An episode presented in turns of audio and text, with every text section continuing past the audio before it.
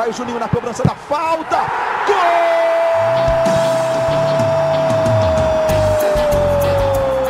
Está entrando no ar o podcast. Sabe de quem? Do Vasco! Do Vascão da Gama, do Gigante da Colina.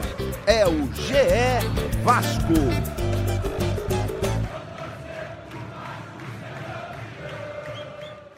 Fala, torcedor vascaíno! Tá começando o episódio 78 do podcast GE Vasco. Eu sou o Luciano Melo. Um dia depois da estreia do Sapinto, mais uma derrota do Vasco para o Corinthians. O Vasco é muito freguês do Corinthians. Mas teve coisa boa em São Januário. Para a gente falar das coisas boas e das coisas ruins, estou recebendo aqui dois setoristas de Vasco do GE. Vou começar em ordem alfabética, como sempre. Como é que você está, Fred Gomes? Seja bem-vindo. Fala, Lulu. Boa tarde, tudo na paz. Também gostei de muita coisa que eu vi. É, acho que o Baltar, que esteve no estádio, vai saber detalhar melhor que a gente. Já entreguei, eu sempre entrego, né? Mas você falou que estava com dois setores mesmo, só não é o Hector, mas é o Baltar. Então, ele vai poder falar melhor que a gente, mas eu gostei também, principalmente do segundo tempo do Vasco. Vamos que vamos. Fred Gomes, o homem do spoiler no GE Vasco, nosso segundo convidado, como ele já antecipou. Como é que você está, Marcelo Baltar? Seja bem-vindo. Fala, Luciano, Fred. Como você falou, né? O Vasco ontem perdeu mais uma vez, mas, mas deu sinais aí de, que, de alguma evolução, né? O que não vinha acontecendo. Eu acho que a gente vai pontuar essas evoluções e, e, falar aí muito sobre essa estreia do Sapinto, né? E do Léo Gil, vamos falar também, que eu gostei muito, já dando spoiler aqui também. Né? É, então, na minha opinião, já dizendo a minha visão do jogo, é, deu para mim o principal sinal de evolução e a principal esperança de jogos melhores e resultados melhores daqui para frente se deveu a duas razões específicas. Uma, a evolução do Carlinhos, que é o segundo jogo bom dele em três. Achei que ele foi bem contra o Flamengo, não, não gostei contra o Inter, mas foi bastante bem. Provavelmente foi o melhor do Vasco contra o Corinthians. E a estreia do Léo Gil. Se, assim, o Léo Gil, em primeiro lance dele, ele abre para o Carlinhos um ótimo passe. O Carlinhos cruza para o Ribamar acertar o travessão. Deu vários bons passes, mostrou assim que tem uma qualidade de passe que no elenco inteiro só o Benítez tem. O Vasco não tem esse jogador hoje no elenco. Claro que pode ser um fogo de palha, pode ser uma coisa ali, o cara não é tão bom como pareceu, mas foi bem animadora a estreia dele sim. E o Carlinhos, cara, começando a se firmar, ainda é um jogador de muita opção errada, eu acho. Ele é um cara que deve ser chato de jogar ao lado dele, porque ele reclama sempre que ele não recebe a bola, né, cara? Ele, ele adora fazer isso, assim, de reclamar dos companheiros. É, ele, tem, ele, ele, é fominha, assim, mas ele tem evoluído, tem dado bons passes, ele é um cara forte ali, fisicamente ele sobra nesse meio campo do Vasco, nas opções que o Vasco tem para meio campo. E as outras opções do Vasco estão muito mal no meio campo, e é principalmente a decadência do Andrei, a queda dele, como a gente já falou no último episódio. Mas o Carlinhos e o Léo Gil, acho que podem começar a resolver esse problema do meio campo do Vasco, Fred. Lu, eu concordo. O, eu acho que o Carlinhos, de fato, foi quem mais mereceu destaque. Você, você citou e assim, eu realmente reparei, até porque eu vi o jogo, revi, li as matérias do Baltar e, de fato, assim, concordo muito bem, tanto aparecendo pelo lado direito, quanto quando estava pelo outro lado. Tem uma jogada que ele faz pela esquerda, que ele recebe assim, meio que enviesado em, em direção diagonal ao gol e ele já dá um passe na direita que é muito bom para o Vinícius chutar por cima do, do goleiro do Corinthians, do Cássio. Então eu gostei muito. Assim, ele apareceu muito bem no lance do gol. É, ele cruza, né, bate o escanteio Isso. mal primeiro, mas depois ele pega e, e cruza direitinho na, na medida para o Thales fazer aquela bela jogada.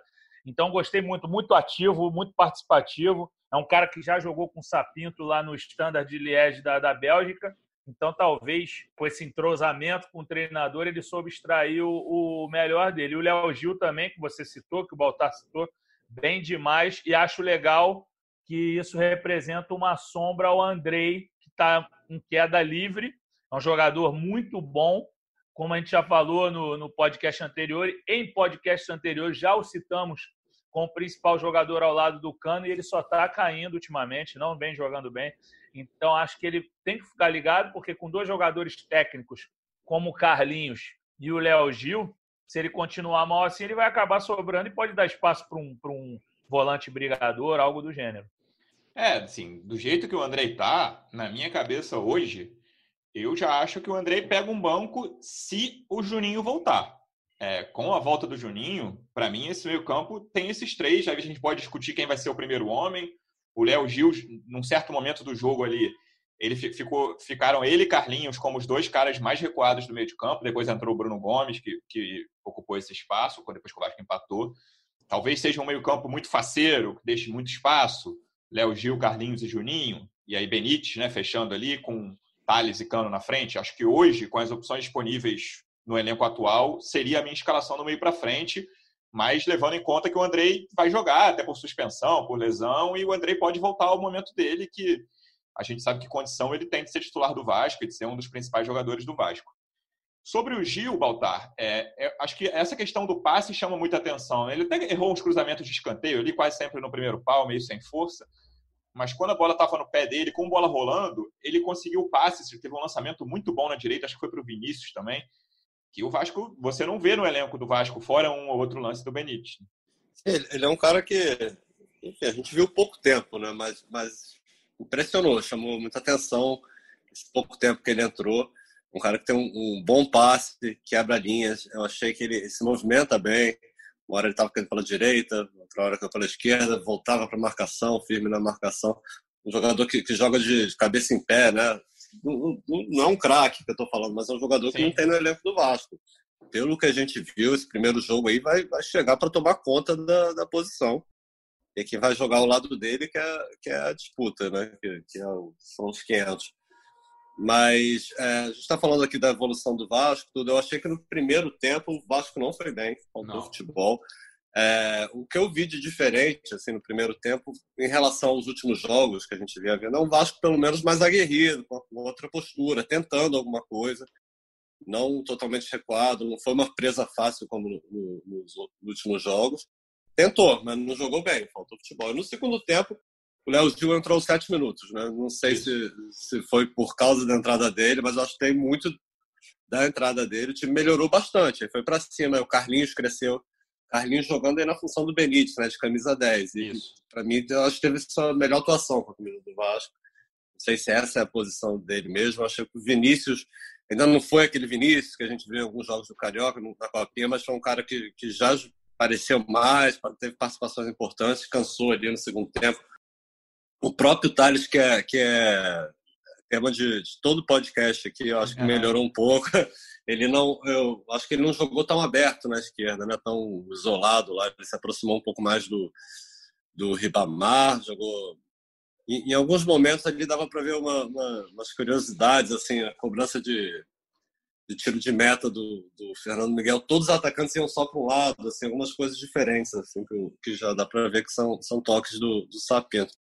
Acho que ele, ele deve ter conversado com o Tales para ter uma aproximação maior do, dos jogadores não ficar tão isolados lá. Então foi um Vasco que apresentou bo, boas coisas aí, principalmente no segundo tempo. Léo Gil é com certeza a principal novidade aí, né? Uma boa novidade e, e deu sinais que, de, que pode melhorar, pode evoluir. Jogadores que vinham muito mal cresceram no segundo tempo e acabou perdendo o jogo como poderia ter vencido também. Eu acho que teve chance para vencer. É, mas é um Vasco que perdeu, se aproximou ainda mais da zona de rebaixamento. Pode provavelmente virar na zona de rebaixamento aí no fim de semana, mas, mas que dá. Acho que eu percebi o torcedor um pouco esperançoso de que dias melhores virão. Né? É, assim, era difícil piorar né, em relação aos jogos anteriores. Dos quatro jogos anteriores, o Vasco foi derrotado nos primeiros 45 minutos em três deles. Tudo bem que Atlético e Inter são times lá de cima, mas o Bahia, por exemplo, que briga na mesma, hoje pelo menos, briga na mesma faixa de Corinthians e Vasco, o Bahia passou por cima do Vasco. 45 minutos estava 3 a 0 sendo que o Juninho perdeu um gol cara a cara, o Juninho do Bahia, podia ter sido 4 tranquilamente no primeiro tempo. Então, o Vasco conseguiu evitar isso de um Corinthians muito desmontado ali. O Mancini ainda está tentando achar a melhor formação. Ontem a escalação do Corinthians não tinha atacante, por exemplo. O Casares e o Mantuan que jogaram na frente, os dois são meias, jogaram na frente, os dois são meias. Então, o Vasco conseguiu aproveitar esse nervosismo do Corinthians, ainda assim fez o primeiro tempo muito abaixo, concordo com o Baltar. Foi um primeiro tempo fraco do Vasco, mas competindo, pelo menos, né, que a gente citou aqui no podcast passado com o Fred, com o Lédio, que estava faltando competitividade, o Vasco não conseguia né, fazer frente aos times da Série A nos últimos jogos. Conseguiu fazer frente a um dos times mais fracos ou que estão jogando pior da Série A, que é o Corinthians. E conseguiu evoluir. Essa questão do Vinícius eu acho interessante, que assim, todo, até os jornalistas portugueses que a gente ouviu no, no episódio aqui de, da chegada do Sapinto, falavam que ele costuma jogar no 4-2-3-1 com pontas. É, eu tenho a impressão, palpite total, né? Não, obviamente não falei com o Sapinto a respeito, que ele vai abrir mão desse ponta, dando mais liberdade ao Thales e ao Cano quando tiver lá. O Cano vai fazer a função que ele faz normalmente, porque ele está recebendo mais opções no meio campo, né? O Gil, ele hoje tem Benítez, Gil, Carlinhos, Andrei, Juninho. Desses cinco, acho que jogam quatro e Thales e Cano na frente. Acho que é isso que vai, que vai ser feito daqui para frente. E aí, o Fred, é mais ou menos resolvido o problema do meio-campo que o Vasco estava. Não sei se resolvido, mas encaminhado com otimismo. E a ponta direita, que era um problema sério também há um tempo, existindo a possibilidade de tirar a ponta direita, né? acabar com ela na, na escalação titular, pelo menos, vem aí, aí o principal problema do Vasco hoje, disparado, e esse eu não vejo como resolver, assim, de cara, que não seja com reforços, e é uma posição muito carente. Mesmo um clube, mesmo um clube rico tem dificuldade para contratar dois laterais, um para cada lado. Imagina um clube sem dinheiro como o Vasco.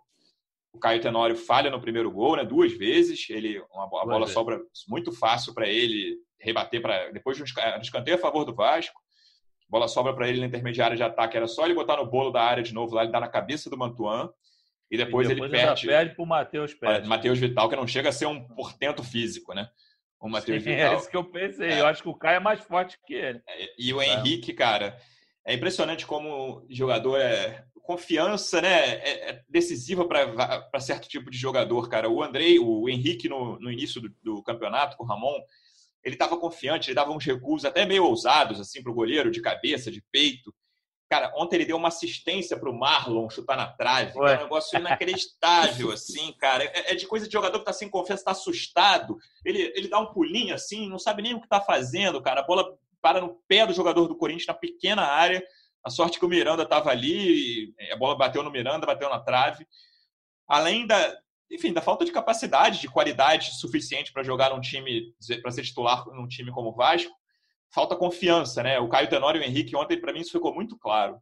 É, eu acho que agora ele vai, vai sobrar. Eu acho que o, o português, até por ter treinado na Bélgica, não lembro se chegou a enfrentar o Neto Borges, eu acho que ele vai dar oportunidade para o Neto Borges, porque o Henrique foi muito mal é, eu acho que o melhor lance dele foi aquele cruzamento que o Ribamar tentou dar uma bicicleta, mas assim, que não foi grande coisa. Você vê que a fase é ruim, que o primeiro gol dele como profissional ele contou com um desvio ontem, ele que foi o desviador, no é, caso, né? Nem ele... pelo gol do lógico, Everaldo, né? Lógico, eu só estou dizendo assim, mas é que é um reflexo do momento ruim do cara. O cara estava bem, estava fazendo aquela posição lá de ter, de ter falso terceiro zagueiro, mas agora ele caiu demais. Assim, até comentei com vocês no grupo durante o jogo, na verdade, com o Hector e com, com o Baltar, que eu falei: Meu Deus, o Henrique está muito mal mesmo, que eles estavam os dois trabalhando e eu assistindo.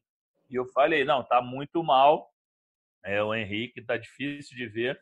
E o Caio Tenório realmente é assim, é um garoto. Acho que não dá para você é, sacrificá-lo, não dá para queimá-lo, mas a atuação dele ontem é muito ruim. Teve um, uma melhorazinha no, na etapa final, mas nada que chamasse atenção.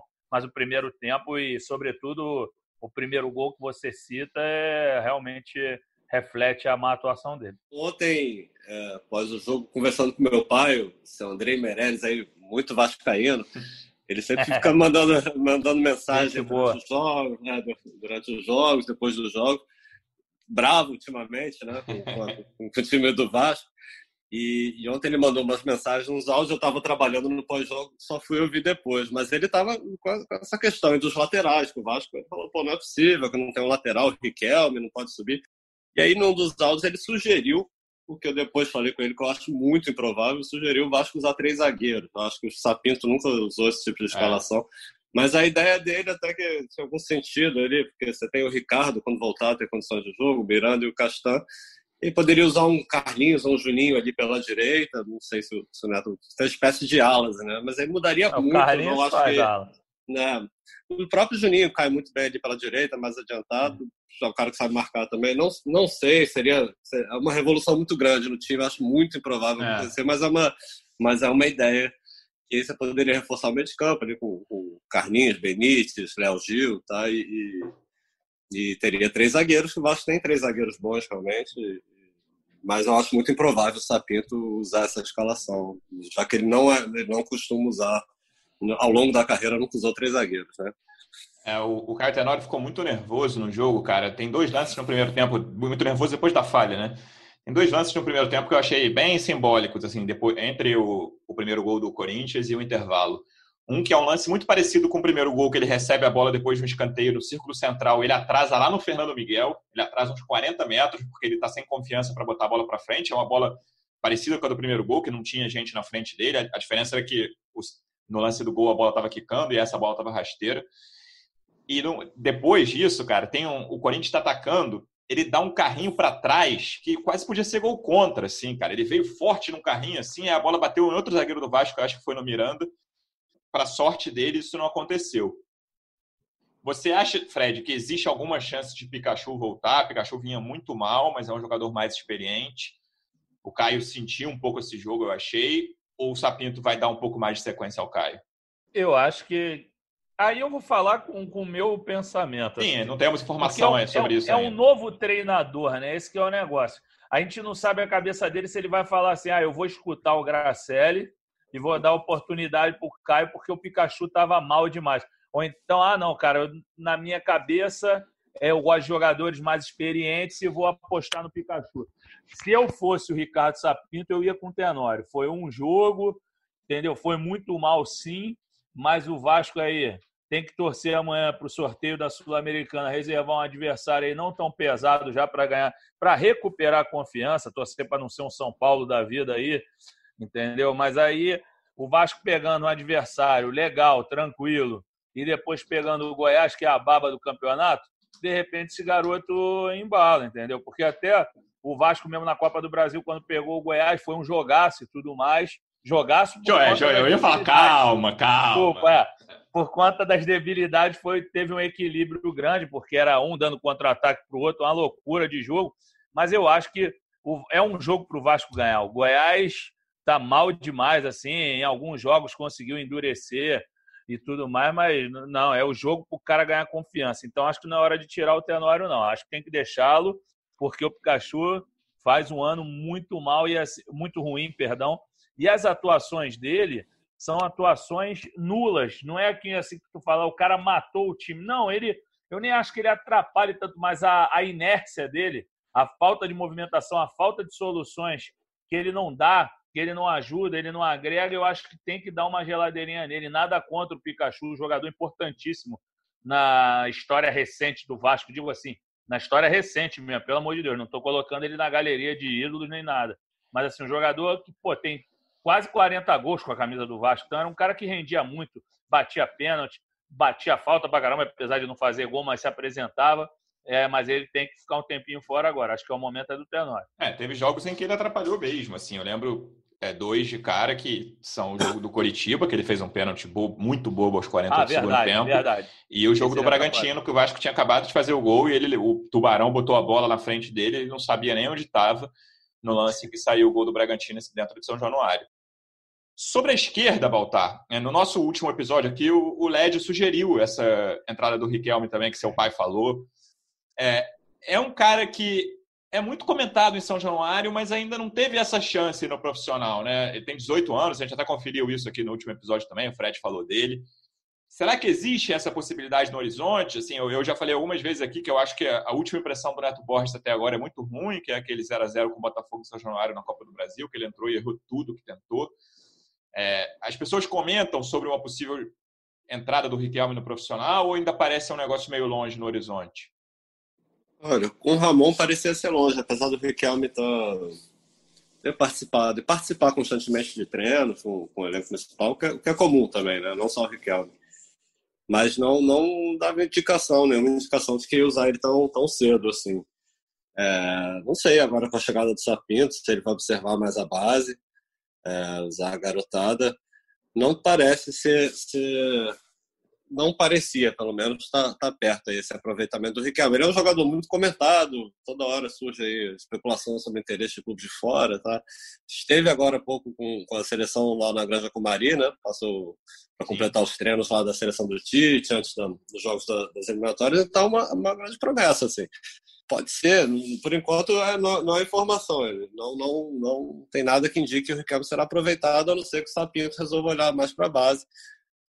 Mas, o Henrique, o Henrique realmente está tá há muito tempo nessa posição, é difícil, né? Não, não consegue chegar ninguém para tomar essa posição dele.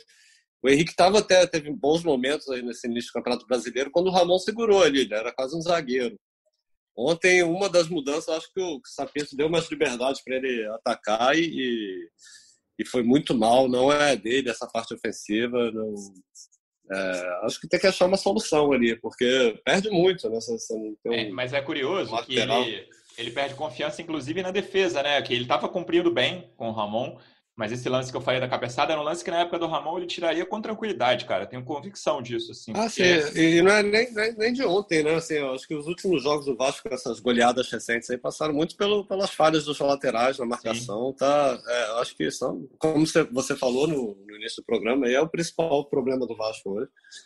As, as duas laterais, né? o Luciano, o Luciano, desculpa, Lu, só para é, endossar o que vocês estão falando, uma coisa que me chama a atenção do, da queda defensiva do Henrique, tem uma jogada que o Ederson, aquele volante que era do Cruzeiro, sim, sim. cabeceia para cima. Quem tá pegando lá o lateral é o, é o Lucas Santos, não é nem o Henrique. É assim, o Lucas não sabe se nem onde o Henrique estava. E tem outra jogada também, agora que eu me esqueci, mas estava aqui na minha cabeça também. Que ali, ah, eu acho que é a jogada que o, que o Fernando Miguel sai no pé do Matheus Vital. Porque, assim, não tinha ninguém ali pelo lado esquerdo. Mas essa aí, eu, ah. eu ia até falar isso, é bom você ter falado, que era meu próximo ponto aqui, porque também foi um assunto citado no último episódio, que é o Castan, cara. É, eu acho que esse lance era do Castan, que é o lance seguinte ao gol, né? Assim, é inacreditável, porque ia ser a mesma coisa do jogo do Bragantino. Vasco Sim. faz um gol em São Januário e leva, quase Já leva um gol no lance seguinte, sem tocar na bola. Foi impressionante. O Corinthians saiu no meio de campo, enfiaram a bola para o Matheus Vital, o Matheus Vital entrou completamente livre e o Fernando Miguel saiu bem. O Castan teve esse lance, tem um lance de cabeça que ele erra, mas ele toca o suficiente. Acho até que essa cabeçada do Ederson também, cara. Que ele, ele toca o suficiente para. Mas assim, é uma, é uma falha grotesca dele. A bola passando na cabeça dele, ele só conseguiu dar uma desviadinha.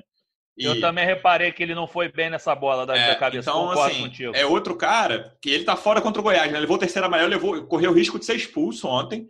No último lance do primeiro tempo ali, ele já tinha amarelo, fez uma falta que ele podia ter sido expulso. E eu tô curioso, assim, até queria só perguntar para vocês sobre Ricardo e Juninho, que eu acho que são dois caras que podem vir a ser bem importantes nesse time. Então, fora um tempo, na teoria a lesão deles não é grave. O Vasco divulgou ontem que eles estavam em recondicionamento físico. Você acha que ele tem, eles, eles vão ter condições de jogar ou na Sul-Americana no meio de semana, que a gente não sabe ainda se é terça, quarta ou quinta, ou pelo menos contra o Goiás no outro domingo, lembrando que o Vasco não joga nesse fim de semana? O é. Juninho.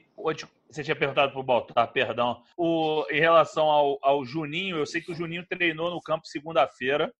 Assim, ele não estava inteiro ainda, mas eu acho que está bem. É, assim, pelo que a gente escutou, né? Óbvio que eu não sou médico, mas pelo que a gente escutou, está mais próximo. E o Ricardo, né, Baltar? Eu acho que também já está se aproximando, né? Assim, pelo que a gente andou ouvindo. O que, que você acha? Eu acho que sim, que eles estão. É, o que a gente ouve é que estão em fase de transição já, eles, estão trabalhando já em campo, mas uma das questões que, que pegou ali com a comissão técnica do Ramon é, é que falavam né, que, que, eles aceleravam um pouco, até pela, pela carência de jogadores ali no elenco do Vasco, tentaram acelerar um pouco as voltas de, do Juninho e do Ricardo, por exemplo. Quando dois jogadores estiveram machucados recentemente e aí já voltaram para aquele jogo contra o Atlético Mineiro. O Juninho foi contra o Bragantino, né? Se machucaram de novo. É. E, então, acho que agora estão tentando fazer direitinho, assim, fazer o processo completo, trabalho em campo, recondicionamento físico. Mas aí, com essa semana de trabalho, é, eu imagino que já estejam pelo menos prontos para serem relacionados. Não sei se jogar 90 minutos, se não, aí pela, pela Copa Sul-Americana, pelo menos para o jogo contra o Goiás. O, e aí, essa coisa do departamento médico, departamento físico, é uma coisa que está sendo cada vez mais comentada em São Januário e por torcedores também. Ontem a gente teve um caso que para quem acompanha isso, fala que é, é muito raro e que é uma coisa que poderia ter sido prevista, que é uma lesão no aquecimento, né, Fred? não estou nem falando da importância do jogador, que é provavelmente o jogador mais importante do time, que é o Cano. O Benítez foi. Não, não, sei, a gente não pode cravar que ele foi vetado no dia do jogo, a gente recebeu a informação que ele estava fora no dia do jogo, Sim. no início da tarde. E o Cano, lesão no aquecimento. Então, são mais dois problemas aí seríssimos, né? Que são os dois argentinos que estavam carregando o time que o Sapinto pode ter, mas a gente ainda não tem noção exata da gravidade da lesão dos dois.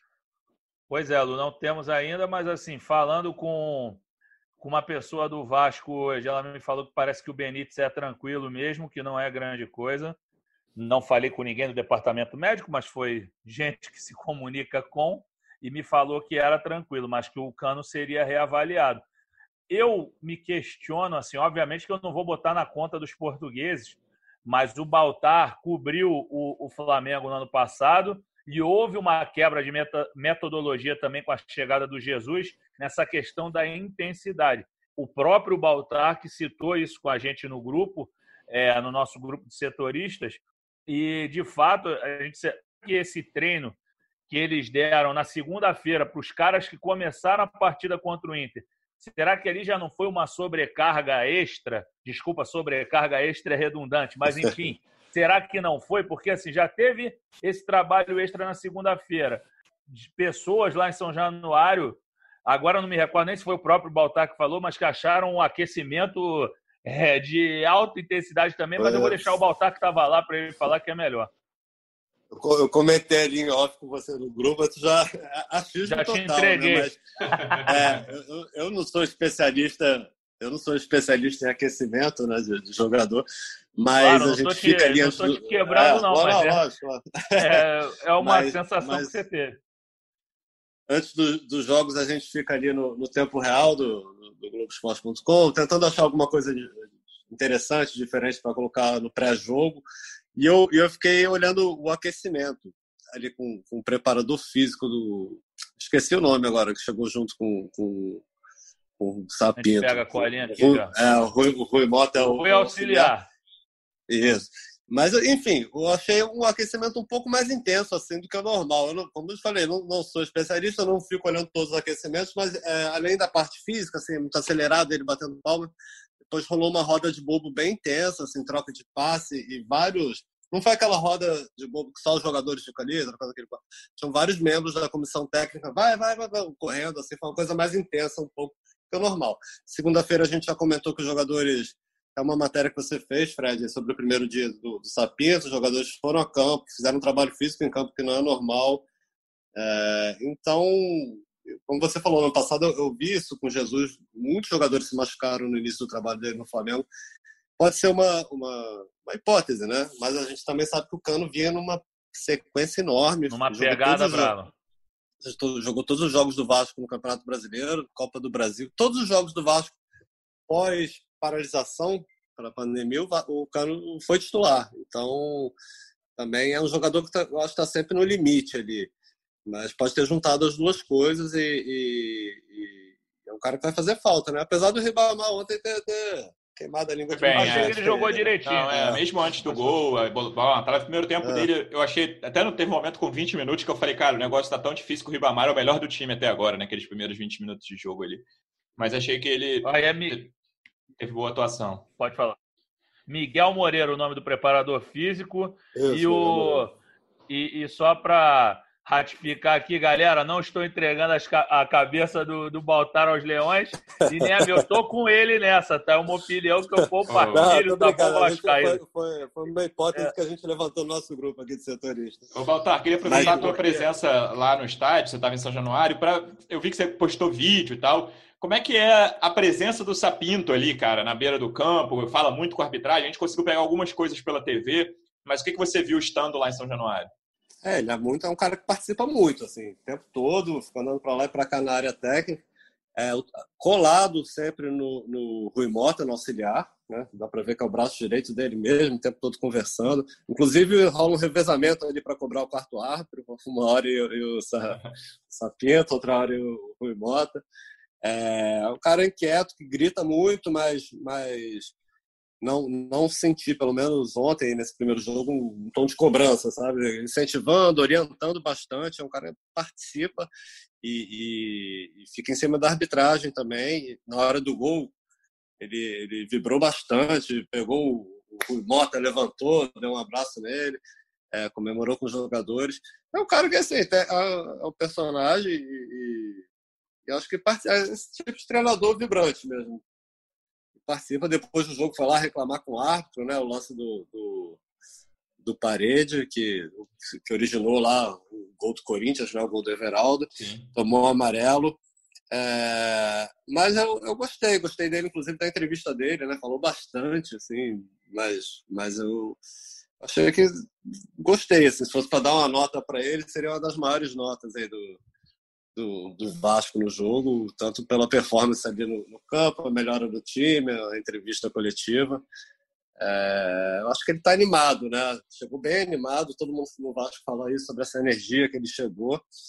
Agora é saber, o Vasco estava num, num, astral meio, meio ruim mesmo, desde a demissão do Ramon, até em rede social aí a gente vê uns checadinhos de jogador às vezes e, e, e conversando com algumas pessoas, o clima estava meio pesado lá.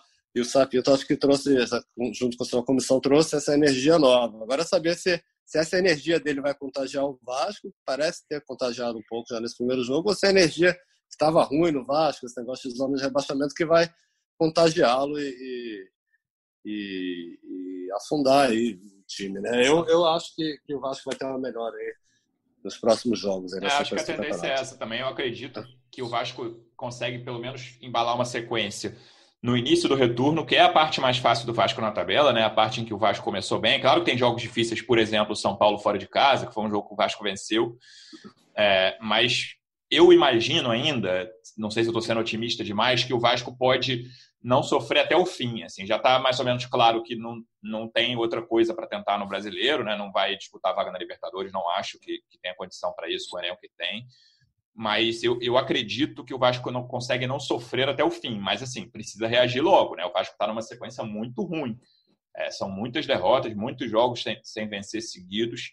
Então, a reação precisa ser logo. E acho que, como o Fred falou em algum momento aqui no início, que o Goiás é um ótimo rival para isso. Falo, falei algumas vezes aqui que eu acho Coritiba e Goiás os dois piores times da Série A. O Coritiba o Vasco já perdeu para esse time, então é fundamental conquistar três pontos diante do Goiás, mesmo fora de casa. E aí, Acho que uma coisa que vai ser fundamental para essa melhora ou não é reforço, né? E a gente está gravando isso na quinta, três e meia da tarde, um pouquinho antes, perto de uma hora da tarde, Fred, você publicou a notícia no GE, tá lá no ge.globo.br Vasco, dois reforços possíveis, dois jogadores com os quais a, a diretoria está negociando no momento. Isso, Lu. É, o lateral direito Léo Matos, formado na base do Flamengo, um cara que depois passou pelo Olympique de Marselha, ele foi campeão mundial sub-17 pela seleção brasileira, mas aqui no Brasil ele nunca conseguiu é, explodir, né? Ele acabou indo muito novo para o futebol da, da, da, da, Ucrânia. Ele chegou na Europa na temporada 2009-2010, lá na temporada europeia. Ele já está no futebol europeu desde 2009-2010 e defendeu dois times da Ucrânia, um que eu não vou saber falar o nome agora, que eu tinha escrito na matéria, mas é muito difícil, não é tipo cronômetro, é Cronomoretz, uma coisa assim. E o outro, Dnipro, Dnipro o Dnipro é. todo mundo conhece. E é. depois ele foi para o PAOK, que é um dos times, salvo engano, um dos grandes lá na Grécia, que tem o Olympiacos. É, Olympiacos e Panathinaikos, né? É, é, tem, tá no segundo degrau ali, mas até foi campeão e tal. Pode ser. Eu, eu acho até que está jogando nesse momento aí pela Liga Europa, né? Eu vi, eu vi no Instagram dele. comentando aqui sobre a atuação dele. Eu, eu, vi no Instagram dele que ele ia jogar hoje. E aí, assim, foi um cara que era muito bem falado na base, mas que nunca conseguiu explodir aqui no Brasil. E também atua como um meia, mas era titularíssimo no. Era, não, é titularíssimo no PAOK. Na última temporada jogou 35 jogos e fez 5 gols e o, o outro é o atacante, o colombiano, né, o Torres, que é uma informação que eu li no gol do jornalista português Bruno Andrade. A gente apurou, de fato, o Vasco está negociando, demos crédito.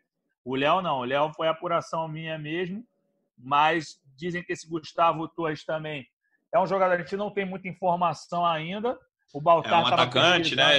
É, que, pelo que eu vi, um atacante que joga mais pelos lados e parece ter bastante problema extracampo, assim, né? Ao longo da carreira dele, ele está no Atlético Nacional, mas já pulou em alguns clubes, teve uma passagem ruim pelo São Lourenço da Argentina. É, hoje está lá no Atlético Nacional, né, Baltar? Sim, passou por. Tem, tem a favor aí a passagem pela, pelas seleções de base da Colômbia, né? Todas. É, eu não conheço, nunca vi jogar. A gente, a gente pesquisando aí para a matéria, viu que o último jogo dele foi em março, então ele não, não vem jogando, e jogou até o período pré-pandemia, né? Paralisação. É, eu já vi alguns comentários de torcedores aí do Atlético Nacional em, em... Foi isso que eu vi. É. Você mandou, você mandou pra é. gente e os comentários não são muito é. favoráveis. É, tem como o Luciano falou, tem, tem problemas extra-campo, enfim, mas aí é difícil a gente julgar o, o jogador antes de conhecê-lo, né? Sem, sem saber, mas é, não conheço jogador de 24 anos né, para atuar do lado de campo. É meio, meio que o Vasco estava procurando ali, estava tentando com o Latifi, com o Valência, são duas negociações que esfriaram, que travaram, e o, o time foi, foi em busca de outros nomes. É, não tenho informação se esses nomes, de fato, o Sapinto já teve participação, mas a gente, a gente deu uma matéria ontem que, que eu vi isso, que o Sapinto estava, desde que travou, travaram essas negociações com o Latifi e Valência, o Vasco estava avaliando outros nomes já com alinhado ali com a comissão técnica. Então, provavelmente, são, o Sapinto trabalhou no, no futebol grego, né? De repente ele conhece o o Léo tal. O Artrômitos ou Artômitos, esqueci a é. pronúncia do time que ele treinou. Pessoal, a gente está chegando ao fim. Eu queria fazer um aviso aqui. A gente, nas próximas semanas, próximas duas semanas provavelmente, não vai fazer podcast de jogo, de futebol, porque a gente vai fazer podcasts voltados para eleição. É, se tudo der certo, acho que vai dar certo, já estamos falando com a assessoria de todos os candidatos. A gente vai fazer um podcast com cada candidato a previsão de momento é começar no dia 29, quinta-feira, e aí cada dia um candidato, sendo que a gente pularia o sábado e domingo. Então, se tudo der certo, as entrevistas vão ser no dia 29, quinta, no dia 30, na sexta, no dia é, 2, segunda, 3, terça e 4, quarta. Lembrando que a eleição é dia 7 de novembro, se nada mudar, em São Januário, eleição direta, primeira eleição direta da história do Vasco. Então, a gente volta na quinta-feira, se tudo der certo, com a primeira entrevista dos candidatos. Se alguma coisa mudar, a gente avisa no GE Vasco, nas redes dos nossos setoristas. Fred, queria te agradecer bastante. Obrigado mais uma vez, amigo. Um abraço. Valeu, Lulu. Obrigado. Um abração. Valeu, Baltar. Abraço. Valeu, galera Vascaína. Abração. Baltar, obrigado pela presença mais uma vez. Um abraço, amigo. Valeu, galera. Um abraço aí. Torcedor Vascaíno, obrigado pela audiência. Até semana que vem. Um abraço.